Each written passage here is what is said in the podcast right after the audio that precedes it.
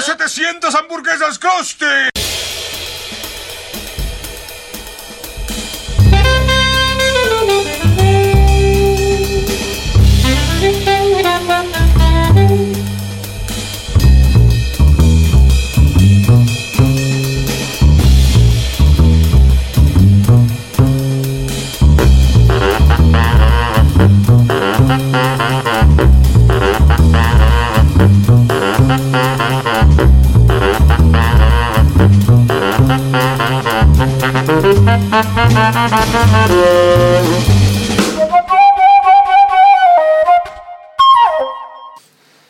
Bienvenidos a Picnic Podcast, el podcast que ama la comida y comer y todo lo relacionado con la ingesta.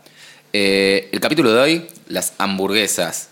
Un tema muy hypeado con el que vamos a estar hablando con quienes me acompañan en, este, en esta aventura radiofónica podcasteril, que son Eitan, Hola, ¿qué tal? está comiendo queso, y Iván. Ah, ¿hacemos radio? ¡Wow! ¡Qué bien se Es- siente! Bueno, es como.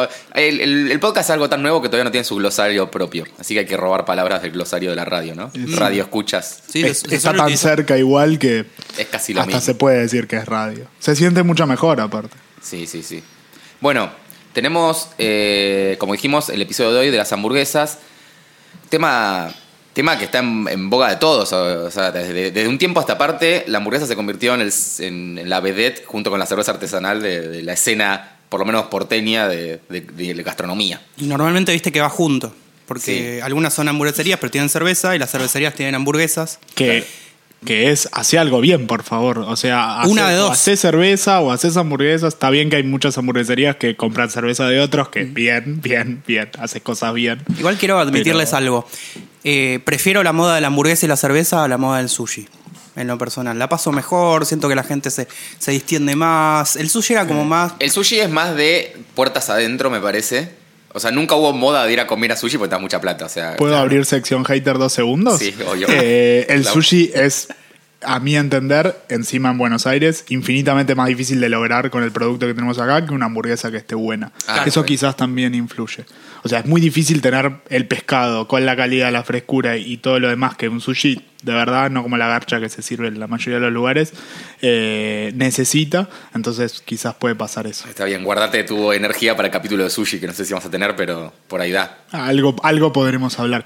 Eh, sí. Punto sobre lo que decías, una de las hamburguesas que hamburgueserías top que después quizás hablemos, originalmente era una cafetería de especialidad, eh, se llama como una cervecería y tiene la mejor o una de las mejores hamburguesas de la ciudad, lo cual es bastante divertido. Me gusta, me gusta. Bueno, eh, si me permiten, voy a contar un poquito lo que estamos comiendo. Estamos degustando un brillante queso criollo. Esa es la masticada de Sentis. ASRM. ASMR. Eh, un, un queso criollo que es muy, muy parecido a un queso pategras, pero argento style, supongo. Vendido en un almacén de barrio de la vieja época. Quiero contarles que lo, lo compré justo enfrente de donde estamos grabando. No voy a dar las coordenadas por razones de seguridad, pero es un almacén que prácticamente quedó parado en el tiempo desde los 70, básicamente. Sí, o sea, típico inmigrante español que tenía la casa atrás y armó un almacén adelante. Yo te diría un poco más. Un poco eh, más, sí, 70. sí. Quizás un, En el 70 era su mejor un- momento. Un 20-40. Claro, empe- empezó trabajando a los 15 años, hoy tiene 85 Claro. y, y sigue vendiendo. Entonces, Perdón, ¿puedo hacer un pequeño? Dijiste por razones de seguridad no vas a arreglar dónde estamos. De seguridad para que no nos vengan a cagar a trompadas, ¿no? claro, correcto. Perfecto.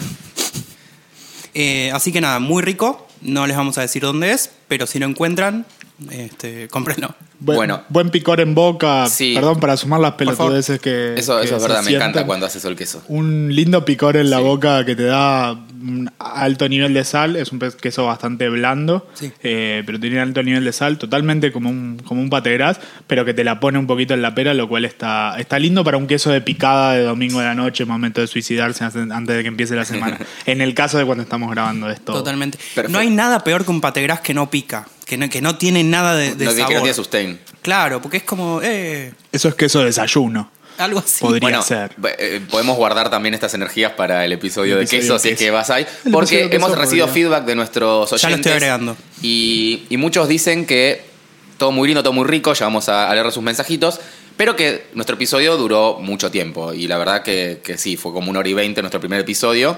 Así que eh, en este episodio el desafío es que vamos a tratar de bajar ese tiempo, por lo que por ahí si nos escuchan hablando rápido o a mí siendo el dictador del, del tiempo... eh, Está muy bien. Es, es por eso, es por culpa de ustedes chicos. Chicos son nuestra audiencia. Así que podemos dar primero comienzo a las redes sociales de eso, Iván nos va a contar. No, que. Sí, en las redes sociales. Necesitaba tiempo para comer un queso. Sí, era importante. No, que si nos quieren insultar o mandar cosas o feedback, especialmente sirvió un montón en estos días, nos pueden encontrar en Instagram como arroba picnicpodcast. Podcast se escribe como podcast. Y si no, nos pueden escribir por mail a picnic, picnicpodcast.gmail.com. Nuestra audiencia son todos centennials que no usan mail, no saben qué es. Mail es como un protocolo para enviar mensajes de una computadora a otra por internet. Eh, perdonen, Centennials. Igual nos pueden escribir por Instagram, que es la red que seguro usan. eh, y divertirse por ahí. Bueno, damos paso al follow-up del episodio anterior. Eh, yo primero solo quiero decir que en un momento dije Gascón García queriéndome referir a, eh, a Escorihuela Gascón, que era el vino, cuando hice referencia al vino Pequeñas Producciones de Escorihuela Gascón, y dije Gascón García, que es una marca de ropa que nada tiene que ver con la industria del vino, así que... Y aparte, la marca se llama Garzón Y García. además llama Gascón García, claro, perdón. Todo, todo, todo al revés. todo al revés. ¿Qué Eh, más hay? después- Sí. Dijimos que todas las facturas son de leche y huevo. Y eso, eh, si bien hay un montón que lo son, también hay otros ingredientes como grasa. Eh, me enteré ayer, eh, hablando con una amiga que es pastelera, La margarina para hojaldre. que hay margarina para hojaldre. Así como hay margarina común, eh, hay una margarina que es especial para hojaldre. Eh, después, eh, manteca también, un ingrediente súper importante. Por algo se llama medialunas de manteca. Fundamental. Creo que no lo dijimos porque lo tomamos como, como obvio. Como una factura sin manteca. Es la muerte. Y sí. La vida sin manteca es la muy- muerte. la vida sin manteca sería muy triste, chicos. Eh, y después, bueno, otro tipo de ingredientes que también llegan. Eh, era un, quizás un follow-up más pelotudo que los demás, pero importante. Yo quería agregar eh, un, un mea culpa. Eh, creo que me- me- se me fue el carro con, con la panadería italiana. Quiero pedir disculpas a la, a la nona. Eh, no se va a volver a repetir. Amaneciste con una cabeza de caballo Ah. cortada en la cama, tipo de la cosa nostra. Hubo, Esto- hubo una situación mafiosa, eh, una, cabeza, sí, una cabeza de caballo. Y bueno, así que, que- quiero pedir disculpas. Eh, nadie me coercionó, nadie me obligó a que haga esto. ¿Qué es Eh, esa mira láser que tenés en la frente ahora? Lo que sí quiero decir es que lo hablé con un amigo que estuvo en Italia la semana pasada y me dijo, Eitan, te estás equivocando. Esto no es así. Yo sé que sos fanático de la, de la pastelería y la panadería francesa, pero esto no es así. Y me dijo, al menos andate a lo de Donato, que no es lo, lo- no es lo mismo que has encontrado allá, pero te vas a dar cuenta que está muy bueno. Entonces, quiero pedir disculpas y quiero anunciar que, que voy a ir este, y lo voy a probar. Ah, pensé que nos ibas a decir que ya había sido. y- No, no, todavía no me dio tiempo. Eh, me llegó también. Es verdad que quiere decir algo Faustina. Faustina, nuestro perro eslogan. Eh, no puedes hablar en este momento porque vos no, no sabes del tema. No Ah. estuviste en el episodio anterior. La pueden seguir en arroba perro Faustina. Sí. o arroba picnic Faustina. No, un punto importante en eso que obviamente me lo olvidé. Así que vamos a pasar a lo siguiente. Bueno. Eh, ah, sí, me preguntaron por qué odias a los italianos. Bueno, va, va por el mismo lado, ¿no? O sea, no, es Por, nada, por ignorancia. no es nada- no es nada personal, me dejé No llevar. hay motivos para odiar, eso se le hay que responder a esa pregunta. ¿Por qué, No odias? ¿Por qué, por qué no odiar? Y además, este es un podcast que ama la comida. Entonces Sí. creo que Sin, sin bandera, somos un podcast sin fronteras. No, claro, No totalmente. creemos en la denominación de origen. Puede odiar a la gente, pero amar a la comida, que está muy bueno. diversidad en la comida, la comida es lo único que importa. Eh, y eh, lo último, este, también eh, hablé mal del, del jarabe de maple. Fue mi día de, de rabia, ¿no? O sea, me, me- me- Xenofobia se llama eso. fui poseído. Xenofobia de jarabes. Hice un comentario xenófobo sobre el jarabe de maple y el mismo amigo que salió con una chica canadiense y que le regaló un jarabe de maple canadiense me dijo, no sabes lo que te estás perdiendo. Probablemente en Estados Unidos no es tan rico, esto no lo sé, pero que me dijo que el canadiense es realmente muy rico. Así Siento que, tu amigo es una persona que va como despertando lo- lo- Es los- mi conciencia. Claro, como diciendo, no, tipo, amá, no sabes lo que estás perdiendo, amar. Eh, tipo, amar está bueno. De hecho, se llama Ravi Shankar, no Yo- sé si lo conocen. Yo probé el 100%. El arte del jarabe de maple. Yo probé el 100% canadiense, ¿eh? es increíble. Te cambia la vida para bien. bueno, es lo, es lo mismo que me dijo Milton, eh, que, que- Que es tu amigo. que- sí. Me gusta el nombre. Bueno, Eh, pasamos entonces, o querías hacer un follow-up más, porque Un último follow-up. Lo del gluten. Sí, pero Dale. rápidamente. Eh, dijimos la no bestialidad, pero casi, de que el gluten es como un globo, que puede ser que esté eh, acercado a. El gluten es un conjunto de proteínas que están eh, en las harinas, básicamente. Se despiertan cuando se mezclan con el agua, etcétera. Despiertan, quizá no es el término, pero no importa. Es más parecido a una malla que a un globo. Eh, si bien un globo, si uno lo mira, probablemente es como una malla que no deja pasar las cosas. Sí, es cierto que eso contiene al gas carbónico, el aire, lo que sea. Y lo último importante del gluten, le da elasticidad a la masa, lo ayuda a elevar y además eh, lo ayuda en la textura masticable.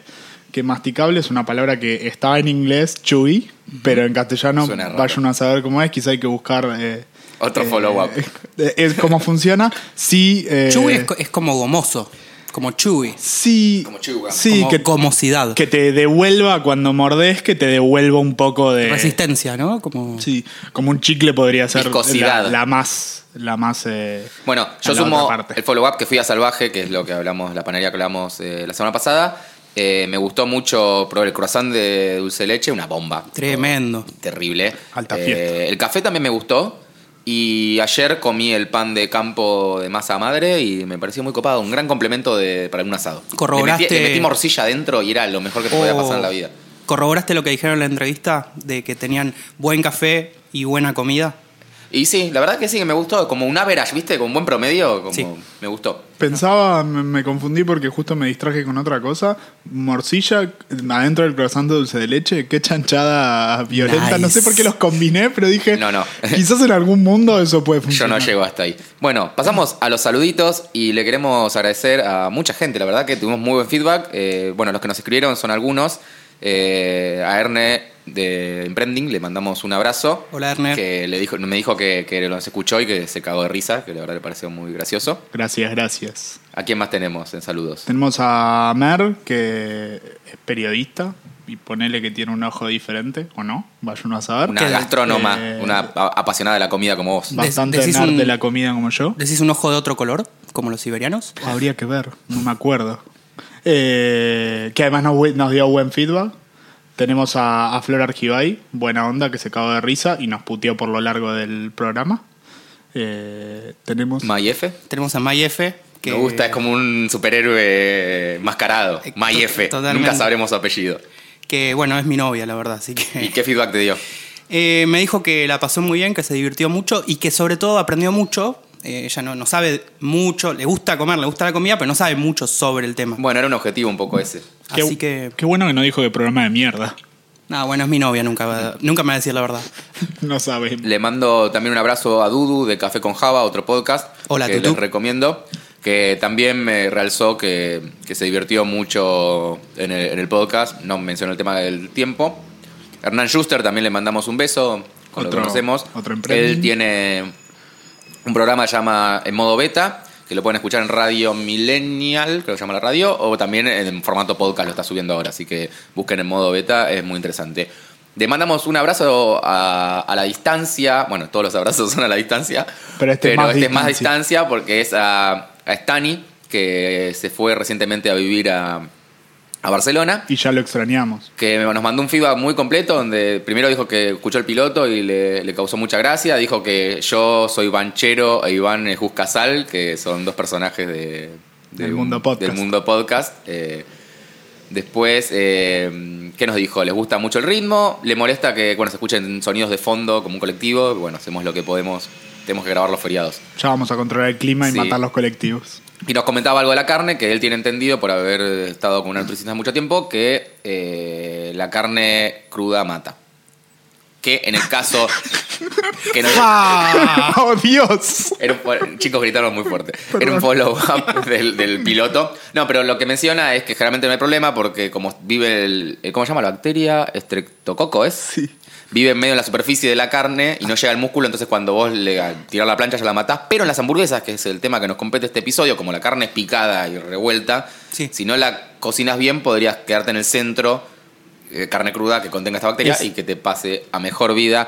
Así que. Ese bueno, es el único disclaimer que vamos a hacer sobre Sí. seguridad de las hamburguesas y no lo vamos a volver a mencionar en todo el capítulo, por favor. En la hamburguesa la carne es cocida. Sí, y, y el, el nuevo eslogan va a ser Picnic Podcast, la carne mata. Claro. Listo. Eh, bueno, y sí, nos paga el consejo de vegetariano de.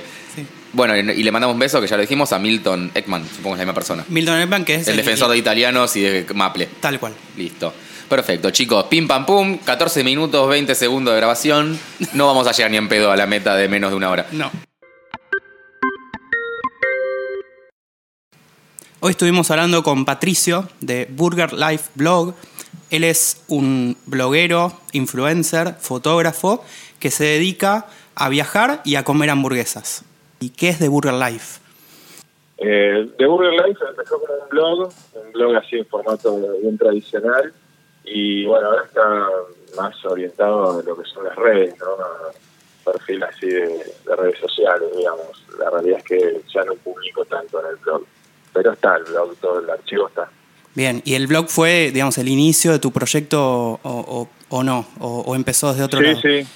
No, empezó desde ahí con un fanatismo por las hamburguesas y puntualmente en un viaje, se me ocurrió un viaje que hice solo, pues digamos no tenía que, que obligar a nadie a que, a que haga la locura de comer hamburguesas todos los días, entonces yo lo hice, comí hamburguesas todos los días Ajá. y de ahí nació la idea de, digamos, de, era un viaje corto igual, ¿eh? de cuatro o cinco días, pero de ahí nació la idea de, blog. Todas las primeras reseñas del blog son de ese viaje. Bien, ¿y después de, de ahí en más empezaste a comer hamburguesas todos los días o solamente en, en ese No, viaje? no, no, sería, sería imposible o, o tendría problemas de salud. Eh, Claro. Como, como bastantes hamburguesas, eh, últimamente también como mucho en casa porque, eh, digamos, descubrí que hay hamburguesas muy buenas en Buenos Aires o en cualquier lado del mundo, pero las mejores son las que no se hacen, así que sí, como, digamos, obviamente de las que, de los locales, pero también como en casa. Y contame, ¿cómo, cómo haces tu hamburguesa en casa? Eh, en general simple, porque digamos, primero porque yo creo eso, que las hamburguesas más ricas son las simples, las carne, queso, panceta y no mucho más allá de eso.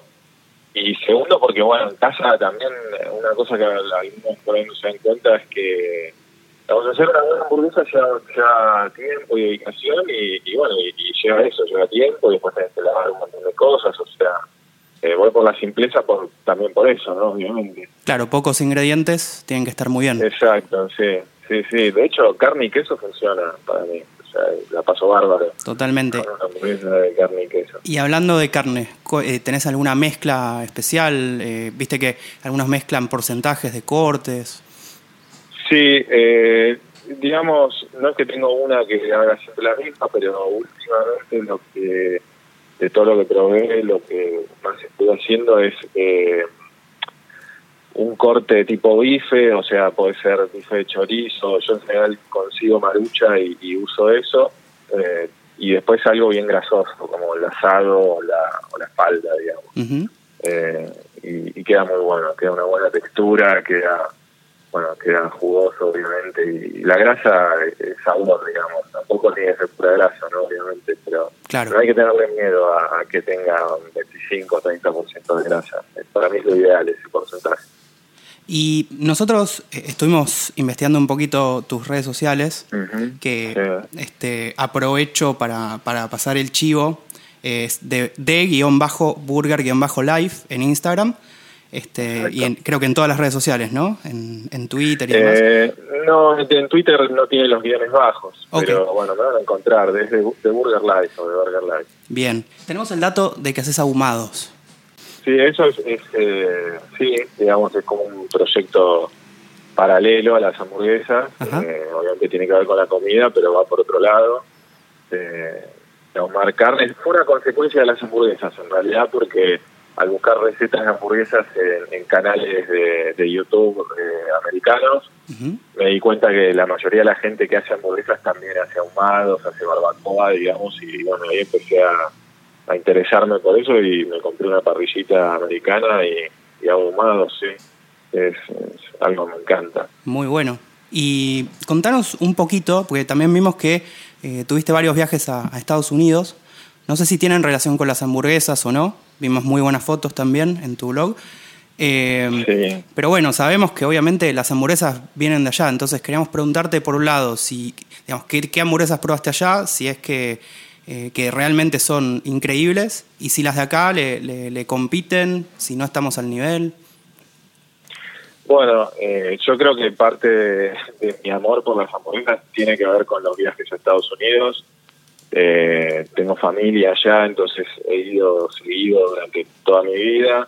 Y eh, bueno, yo creo que el, el tema de las hamburguesas viene de, de mi infancia ahí en ese país, comiendo muchas hamburguesas. Y lo que pasa es que comía hamburguesas de, de- de grandes cadenas, digamos. Después más de grande descubrí que más allá de las cadenas que conocemos todos, las, las multinacionales, eh, en Estados Unidos hay millones de hamburguesas, hay por todos lados y como yo siempre digo, donde te pidas una hamburguesa prácticamente no falla, o sea, la vas a pasar muy bien. Eh, y yo creo que acá hay hamburguesas muy buenas que no tienen nada que envidiar a las, a las americanas, pero solo unas pocas. O sea, en el promedio sí estamos lejos. En, en las puntas no, digamos, en, en- en Claro. la- en las buenas estamos a nivel, pero son pocas. Ese es el tema. Y hablando de las buenas, eh, ¿cuál Sí. es tu top 3 de hamburgueserías en Argentina o en Buenos Aires? Eh, bueno, eso va cambiando, obviamente. Hoy en día te, te nombraría tres, claramente. La birra creo que es, eh, digamos, la hamburguesería, ya es un mito acá en Buenos Aires eh, y tiene un producto increíble, impresionante, es la hamburguesa de la birra. Después yo tengo un amor, un amor muy especial por Dog, que eh, hace también una hamburguesa muy americana, Sí, con un sabor eh, que nadie pudo igualar todavía, es raro que nadie le haya podido, ya están hace año y pico, dos años con las hamburguesas en Dog y siguen siendo las únicas con ese sabor. Y después el, el- el- la última revelación que es eh, Pons o Big Pons, eh, que no sé si, si estás al tanto, de- es un, un chico que hace hamburguesas en Pacheco y, Sí. y la está rompiendo, digamos. Eh, tiene una hamburguesa que es impresionante. sabes que ju- justo hoy lo hablamos con, con acá, con los chicos del podcast, eh, de que Sí. también es, bueno, hace, es un, como un barbecue pit, ¿no? Claro, él también, es que yo, digamos, a él lo conocí por eso, por, seguíamos eh, en, en las redes por el tema de los ahumados y, y, digamos, eh, lo conocí por eso, la, la primera vez que estuve con él comimos ahumados y, y bueno, él justo estaba desarrollando, digamos, el producto hamburguesas y, Sí, y estuve ahí con él desde el inicio de sus primeras hamburguesas y igual ya de la primera vez que, que las probé estaba en un nivel altísimo. La verdad es que eh, es lejos pero vale la pena sin duda ir hasta ahí Bueno, Patricio, eh, te agradezco muchísimo por, por, tu, por tus datos. La verdad No, que por favor, por nos, favor. nos inspira muchísimo. Ya queremos ir a, a Estados Unidos a, a probar hamburguesas.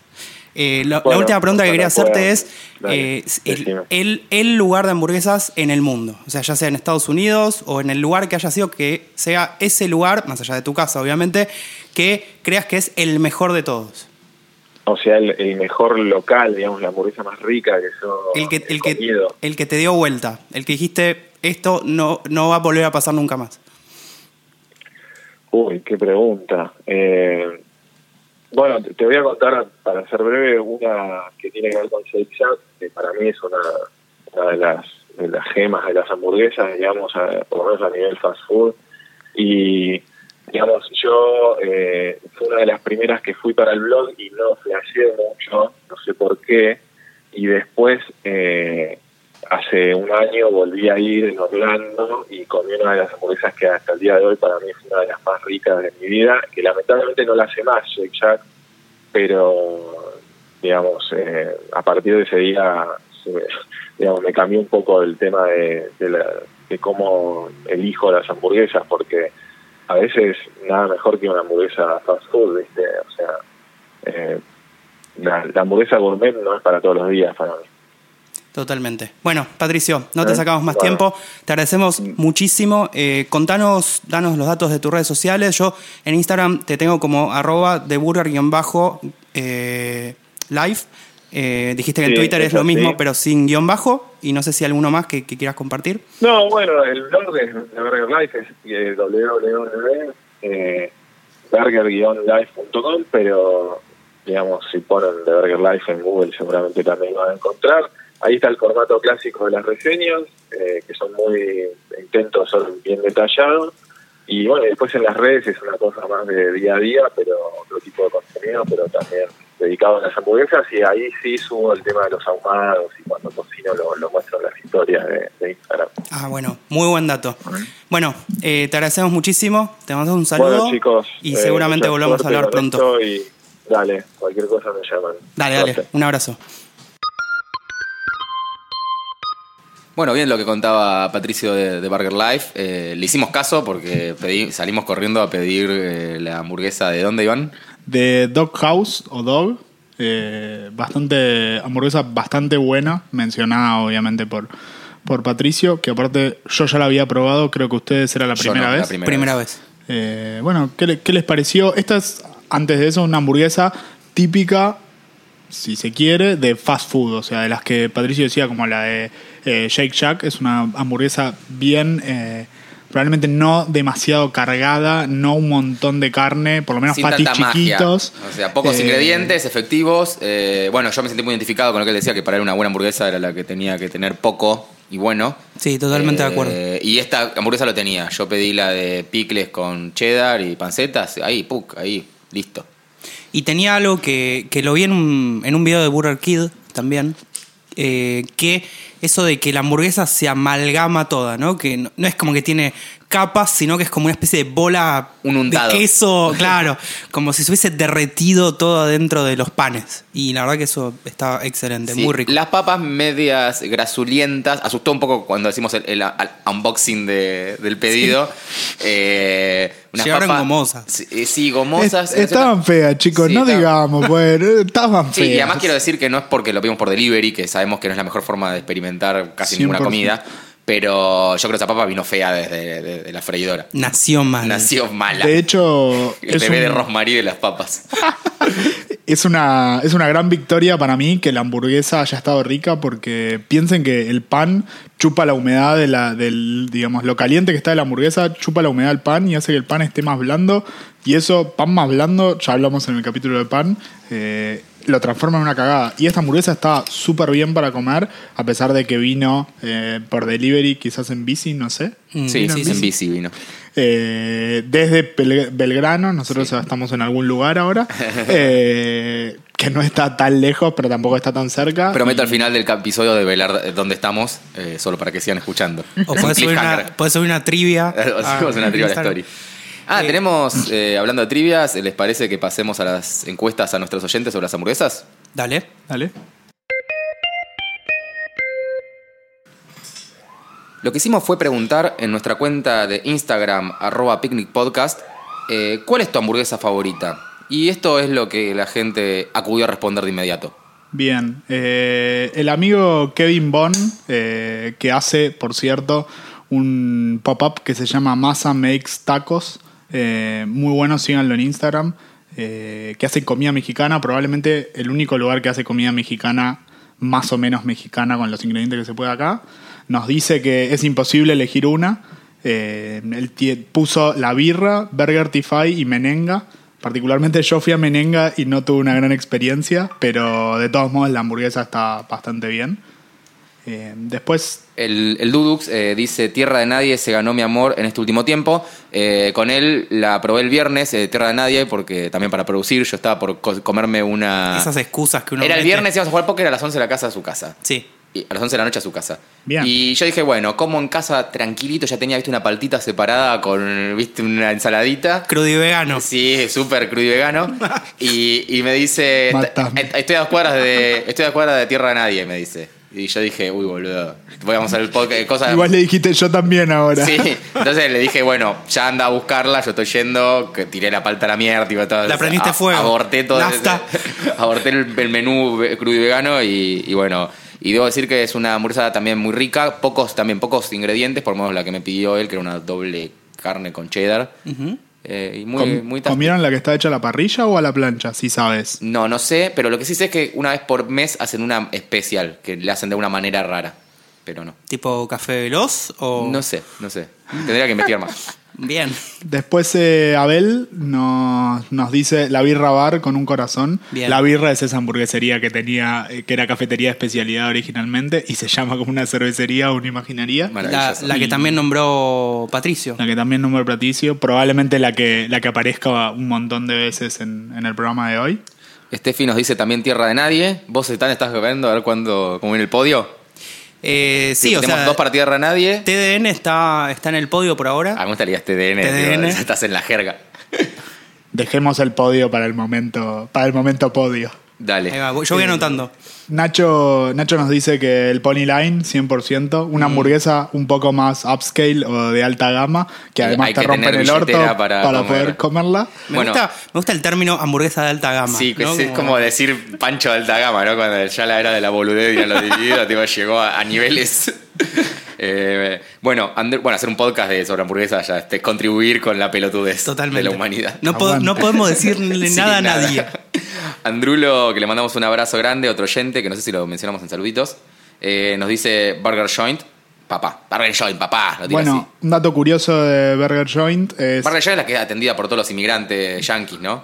Es como que entras y son todos surfistas australianos. Y como- otra vez la xenofobia. No, no es xenofobia. no es xenofobia. Es, es decir que tipo. Que está ah, son- todo- están es- es, un hostel que hace hamburguesas. Es como que están todos de. Son todos pibes de Francia, de aquello, que laburan por 2,50 porque están haciendo couchsurfing. Creo que ya no. Y si no te estás confundiendo el lugar, pero puede ser. Pues No lo es el lugar que está todo grafiteado, Sí, es, como es- si es- fuese es- Nueva es- York. Te reto a que encuentres un argentino atendiendo en ese lugar. Y pero no Eh. lo digo como quitan trabajo, lo digo porque es un hostel, boludo. Es- Claro. Gran capítulo de spam, Sí. Trabajo.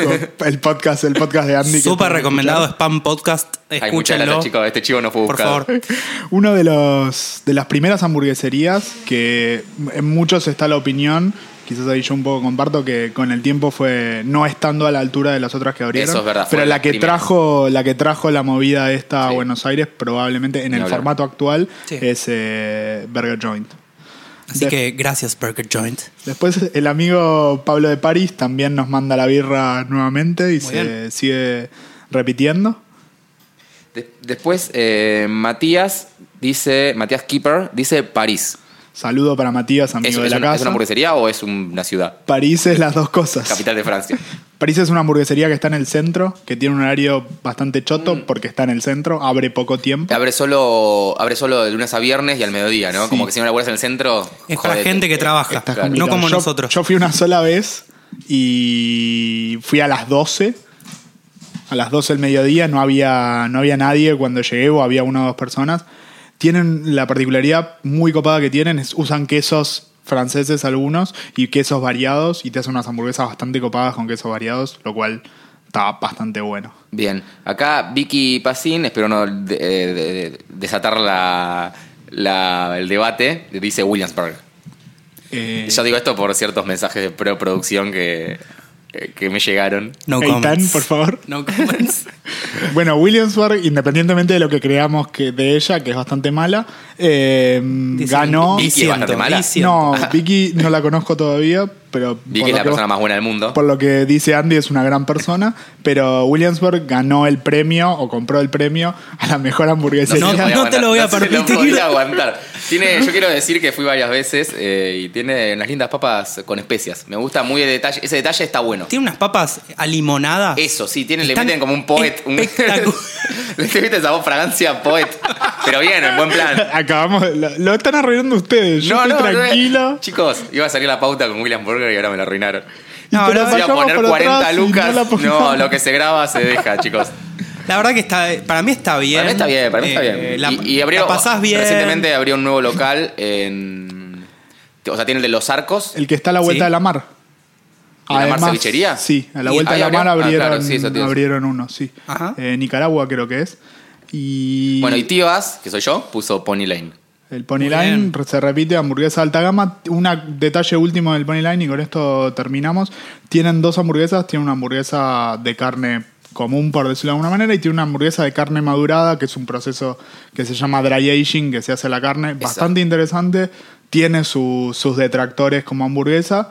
A mí particularmente me gusta mucho, pero, pero hay que te tiene que gustar mucho la carne para, para que el dry age te guste. Sí, a mí la verdad me gustó, es un sabor raro. O sea, es como parecido a, a los repollos fermentados que comimos en el lugar coreano. Totalmente. O sea, un sabor que, no porque sea parecido al Tipo kimchi. Como, claro, como algo que te, que te, que tus papilas gustativas hay algunas que se empiezan a activar por primera vez en su vida. Dicen, ah, tengo que laburar, bueno, ¿qué Algo raro. es esto? Es como Totalmente. empezar a estudiar de grande. Sí, claro, ¿no? Como que totalmente. Hace- Eh, y también, no, pero y quería decir, y el pan que tiene como un gratinado de queso, que Ah, también es muy- se lindo agradece. detalle. Se agradece. Hace unas semanas eh, hicimos un asado con motivo de mi cumpleaños y fui a comprar carne madurada para hacer. Y es una experiencia interesante para vivir. No es algo que había seguido. No, mucha gente que dice me encanta el dry age comería siempre. La verdad es Pesado. que no comería siempre. Pero, pero es interesante los sabores. Se abren otros sabores en la carne. Un poco más de Roquefort, aunque parezca Sí. raro. y Un poco más de Sí, un po- pungencia, un podredumbre podridumbre. copado, un pero lindo. sano. Eh, ¿Cómo quedó el, Bien. entonces el, Entonces el podio de las hamburgueserías de Buenos Aires quedaron en... según nuestros oyentes, pues podemos tener nuestros Claro, podios. Porque tenemos poquitos votos por ahora. Sí. Esperemos que pronto sean muchos más. Sí, que la gente se anime a. Y participen en arroba Sí. picnic podcast. Totalmente. Ahí es donde está la magia. Ni escuchen el podcast, solo participen en las historias. Iván, me encanta como decís Picnic Podcast. ¿Querés que repita? Sí, por favor. Arroba picnic podcast. Me encanta. Bueno, dos votos para Tierra de Nadie, dos votos para el Pony Line, dos votos para la birra, uno Burger Joint, uno París y uno Williamsburg. Así que el podio se lo llevan empatados entre TDN, Sí. Pony y birra. Está bien. Bien. ¿Quisieran, ¿Quieren de- definir ustedes? Eh, no, dejémoslo, me parece, Ok, para la para sección la sección podio. Sí, Perfecto. o si quieren, este, después de que escuchen el capítulo, eh, tirarnos también eh, data, 100%. súper bienvenida. Dale, si alguno se arrepintió en el voto y lo quiere cambiar, también puede Me mandarnos. gusta. Podemos hacer una encuesta más. Follow post- up. post ahora, que programa. escucha- ahora que sabes de hamburguesa, porque escuchaste nuestro podcast, ¿querés des- realmente votar con la cabeza y no con el corazón? Ahí va.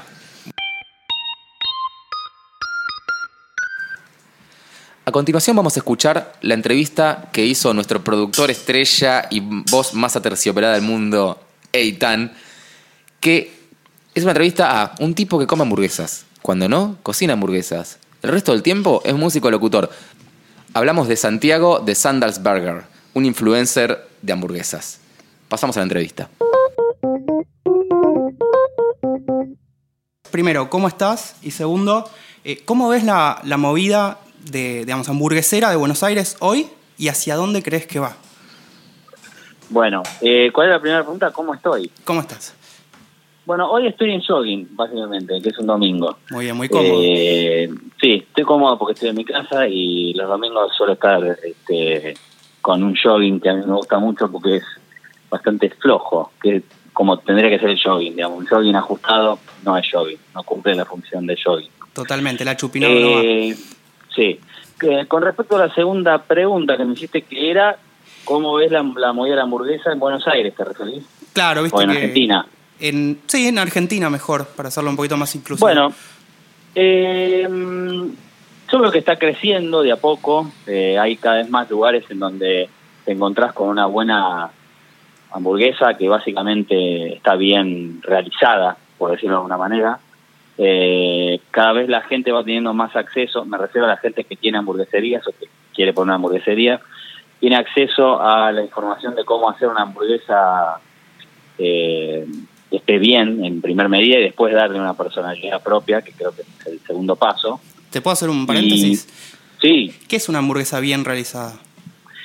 una hamburguesa bien realizada básicamente es un sándwich de carne. O sea, la hamburguesa es un sándwich de carne molida. Ajá. Eh, si te vas a lo que es el purismo de la hamburguesa, no debería tener ningún tipo de condimento más allá de sal y pimienta en la hamburguesa, eh, rociada con sal y pimienta y nada más. Digamos, por ahí algún condimento seco por arriba, pero no nada, nada, digamos, no es una albóndiga que hay que ponerle cosas adentro, a eso me refiero, ¿no? Claro. Eh, más que nada en donde nació la hamburguesa, donde se, eh, se, se- se perfeccionó, que fue en Estados Unidos básicamente y algunos países de Europa, Inglaterra.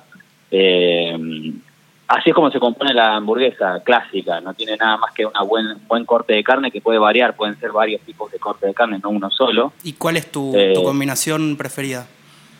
Eh, hay varias que funcionan más o menos bien. O sea, cualquier corte de carne bueno, o eh, que sea rico, no bueno, porque el roast beef, por ejemplo, es un corte bastante barato y es el que usualmente se usa. Eh, lo que tiene que tener es un porcentaje eh, bastante alto de grasa, porque si no, eh, o sea, eso ha- hace que la carne sea más rica y no se seque cuando uno la, cocina. Entonces tiene que tener un 20% mínimo de grasa. Digamos, una hamburguesa magra no, no funciona del todo porque se seca demasiado y, y, digamos, no, no tiene la, la característica que uno busca, o sea, la jugosidad que uno busca con una hamburguesa.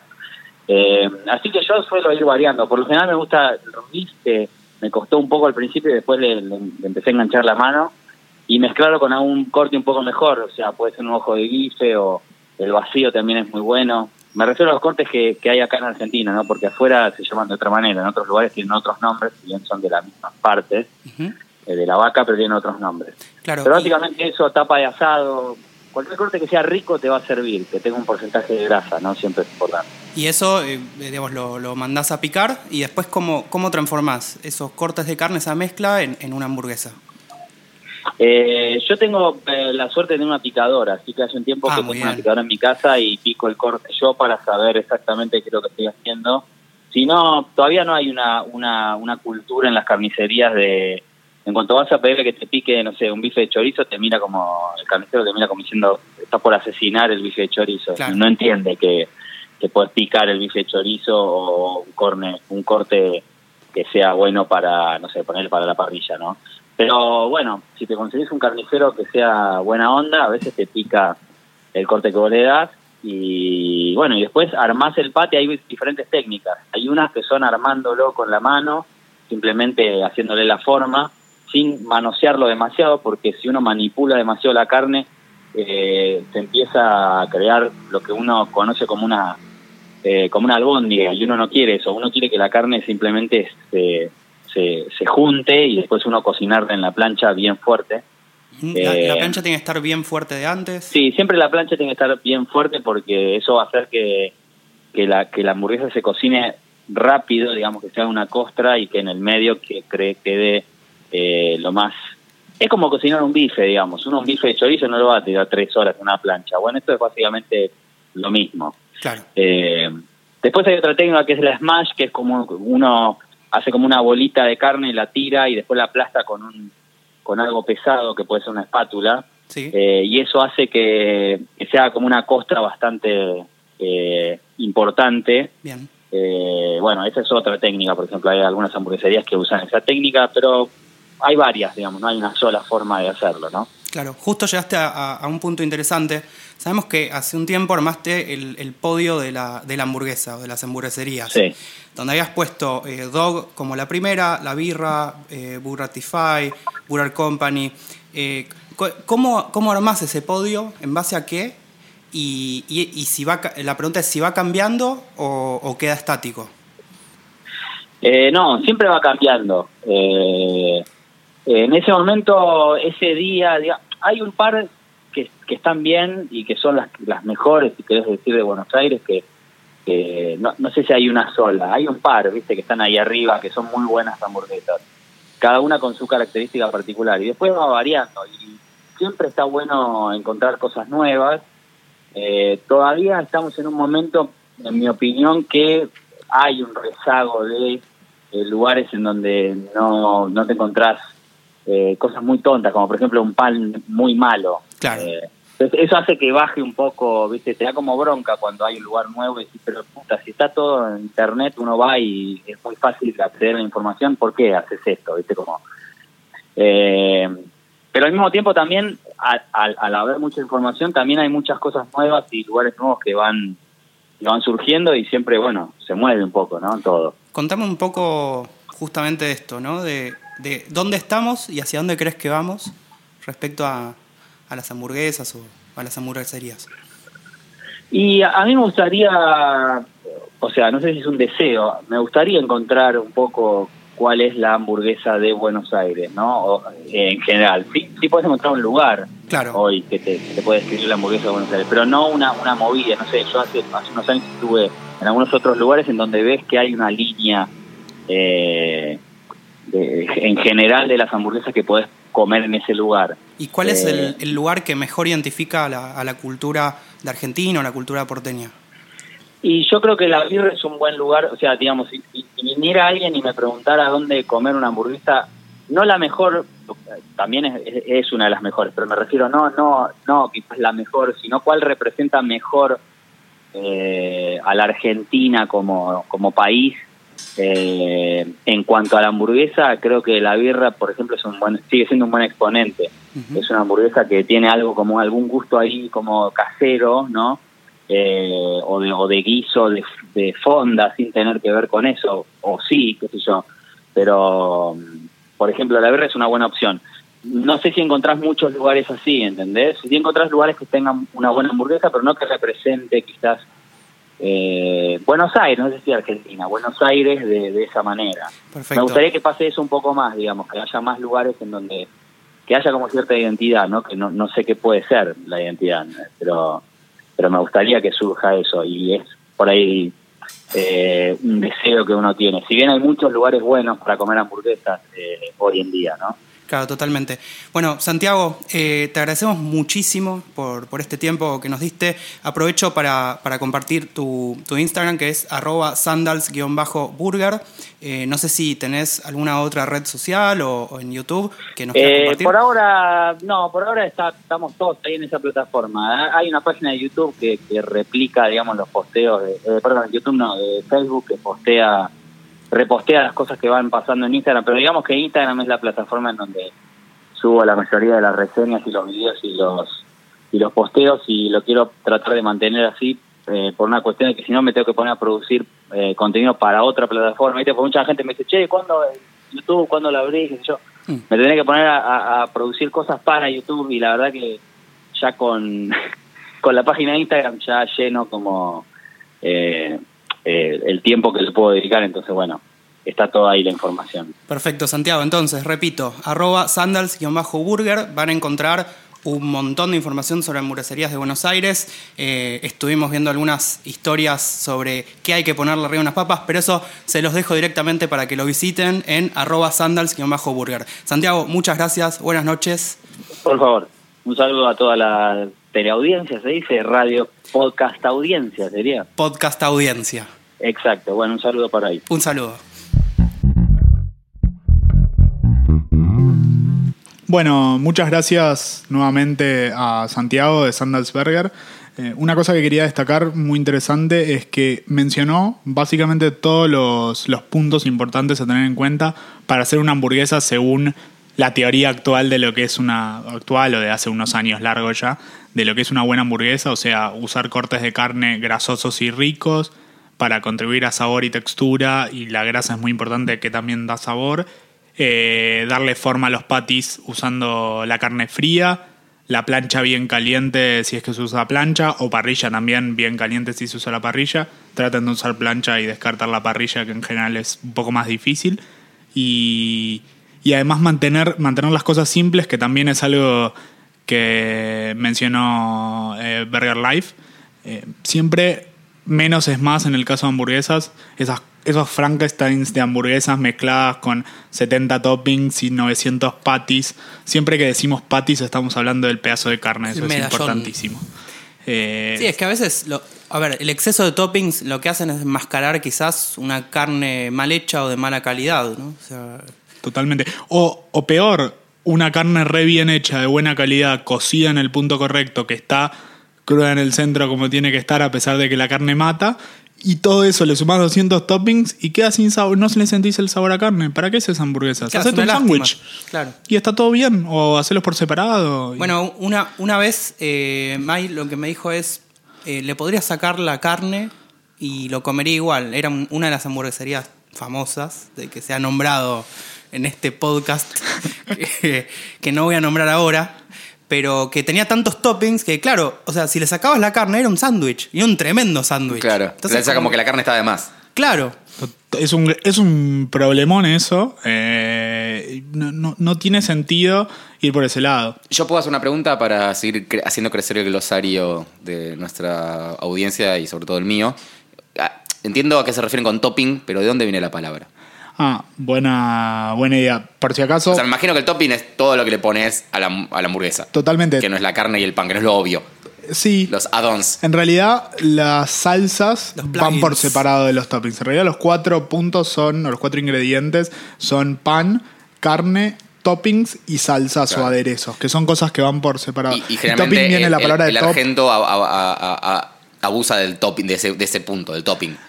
También lo ves afuera, no, no es solo de, de Buenos Aires, ahora porque estamos imbuidos en la cultura hamburguesera, pero a veces hacen esas hamburguesas que son obscenas en cantidad de cosas y ya nada, volvemos a lo que dijimos antes, para no repetir, perdés el sabor de la carne. Lo que me. Bueno, pero entonces topping venía de... Topping viene de, de- Vamos a hacer follow-up, pero topping viene de top, me imagino, que es arriba de. En general, los toppings van arriba Claro. del patty, salvo alguno que otro. Dato de color. Está bueno poner la lechuga abajo del patty, porque la lechuga va a funcionar como eh, de colchón que absorba el, el jugo de la hamburguesa y para que el pan de abajo, que eso es algo muy choto que puede pasar a veces, que el pan de abajo se desarma. Queda húmedo, sí, no, es imperdonable, no solo choto, es imperdonable. En- Mojado como si hubiera caído la hamburguesa un balde. En mayo De de, este año, mayo 2018, comí una hamburguesa en Chile, eh, una hamburguesa que me arrancaron la cabeza por la hamburguesa y era de carne, no me acuerdo si Kobe o Wagyu, que es un tipo de carne que se hace de una manera especial. La hamburguesa estaba muy bien, se desarmaba, era jugosa por adentro. El pan de abajo se desarmó al primer mordisco. Malísimo. No, horrible, porque Malísimo. no la podés agarrar. O sea, la funcionalidad de la hamburguesa es justamente Marcha, poder agarrarla con la mano y caminar con Y ella. claro, ¿no? sí, es- si es- no, tiene que ser un alimento de, de- de tránsito. es que se inventó, o sea, la hamburguesa como la conocemos hoy, se inventó en, en- en una feria estatal de Estados Unidos eh, para que la gente pueda caminar con la comida mientras paseaba por la feria. Este, el dato que acaba de tirar, así como así como, porque, porque esto no es una sección especial que son lo- eh, la historia, la historia de Felipe y Tan Piña. Digo, de la comida, la historia de la comida. Podría ir, porque piña. Alto nivel. Da. Eh, lo que quería contarles es: hay un lugar que se llama mm, Big Ponds, que lo nombraron, no me acuerdo si eh, Pedro o Santiago, no importa. Eh, que es eh, que hace la- la- el medallón de carne con reducción de jugos de los ahumados que hacen.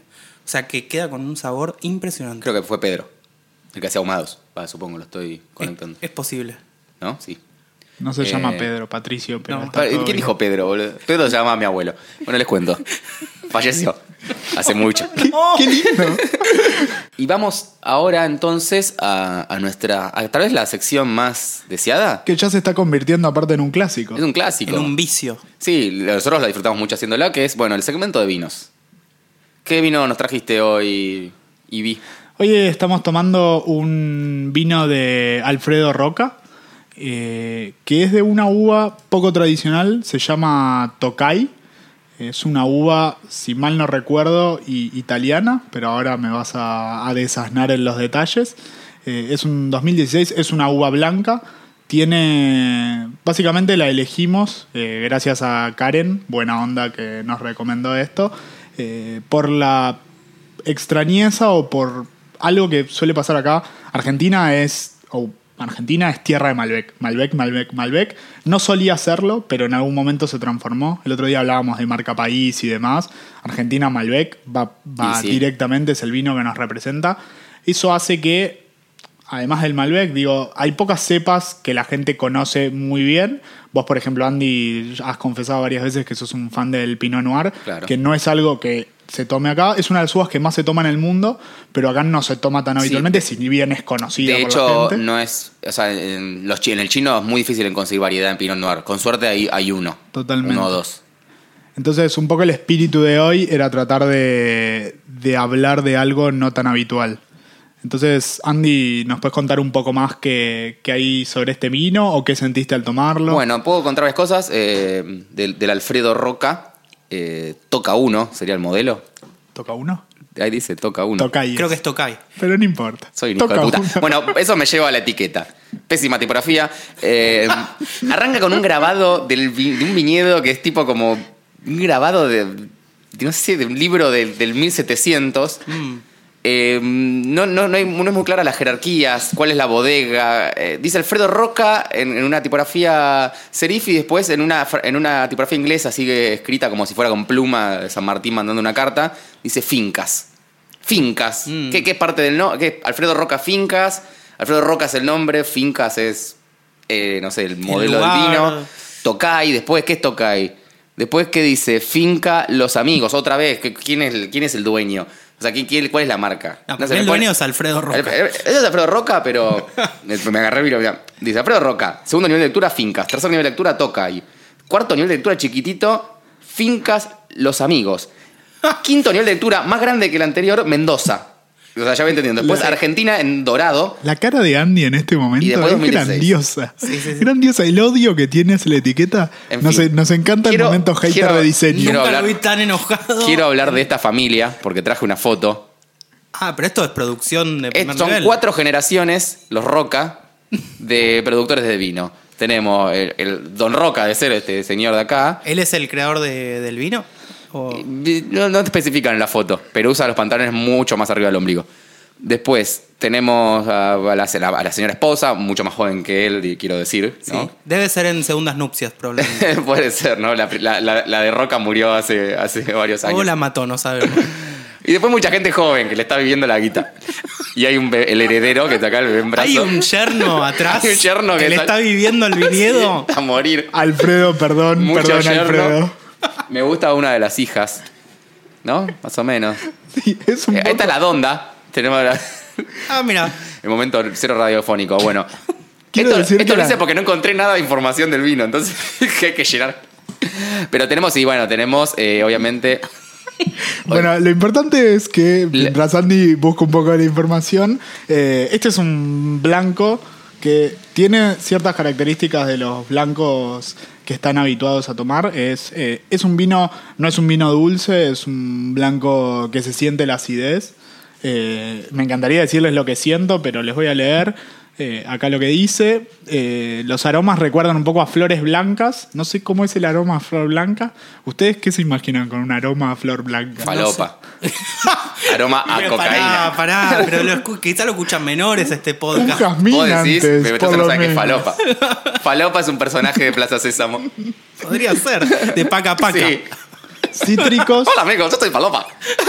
Creo que en paca paca estaba falopa. Algunos sintió cítricos mientras No, lo yo lo, lo sentí cítrico, pero yo quiero decir primero, eh, no me gusta el vino blanco, así que mm, tomen con pinzas mi feedback.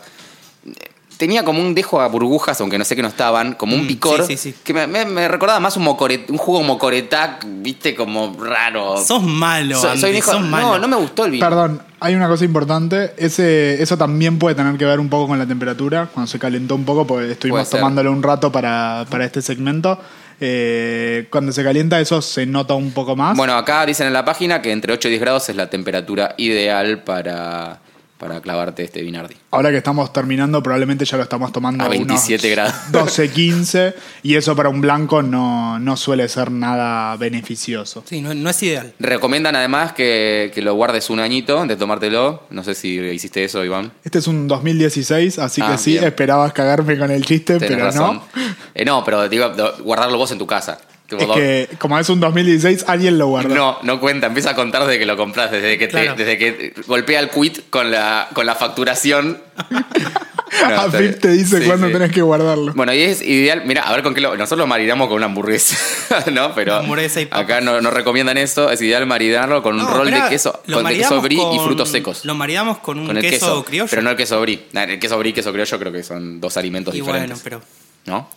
son, sí, son Y diferentes. frutos secos. Y te, esa te la debo. Te voy a haber traído unas almendras. La hamburguesa está suficientemente bien. Sí. Y bueno, 14 puntos de nivel de alcohol. Eh, tipo blanco. La bodega es Alfredo Roca, eso responde a mi pregunta de la etiqueta. Todos, todos los demás datos están en el pedo. Eh, y la variedad es Tokai. Tokai sería la, la cepa entonces. Tokai es la uva, sí, totalmente. Perfecto. Es una uva italiana. Si quieres decir algo, Itán. No, eh, ni- no es una hypeada. No, no tengo comentarios al respecto. El vino me gustó, me pareció rico. Eh, Si querés, para cerrar, es vayan a tomar uvas no tradicionales, por favor. Eh, ese, me parece, ese me parece un Sí, gran totalmente. mensaje. Eh, Sobre todo para empezar a, a democratizar más la góndola del vino y que no sea todo. Porque es como Spotify. Si siempre te recomienda la mierda que escuchas, no vas a escuchar mierda Pero nueva. sería como Spotify que te recomienda siempre el mismo álbum y se llama Malbec, ¿no? Claro, exactamente. y, solo o, un álbum. o- y tal vez si, si te gustó Malbec, te va a gustar Cabernet.